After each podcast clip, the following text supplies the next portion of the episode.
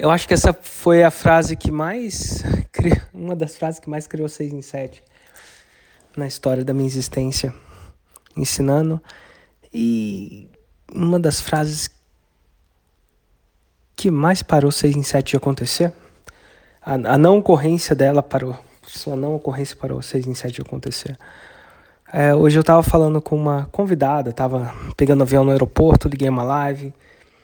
E ela falou, cara, que massa. Eu tava. Teve algumas perguntas mais técnicas de contexto, né? De, é, sobre o produto dela. Aí eu respondi, a gente divagou por um tempo, tá lá, inclusive a live, para você ver se você quiser.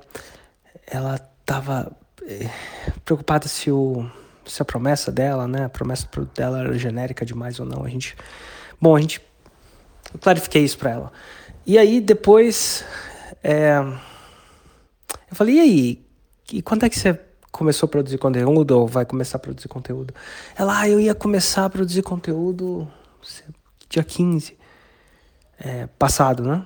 Não 15 que vem. Eu falei, ah, e por que não produziu? Ah, não, porque eu tava, não tava vendo o curso e, e vi que uma parte do curso tem a ver com tráfego, enquanto não tiver tráfego, eu não preciso. Quer dizer, o tráfego vem depois do conteúdo e. Como eu ainda não entendi, eu tenho que rever a aula de tráfego, eu não produzi o conteúdo. Assim, ai, cara, feito é sempre melhor que perfeito.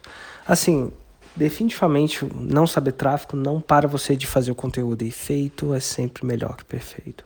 Às vezes a gente quer andar com todos os sinais verdes sincronizados ao mesmo tempo e abertos, mas é verdade que não. Não importa o nível que você esteja. Feito vai ser sempre melhor que perfeito. E assim, depois que você fizer, você melhora.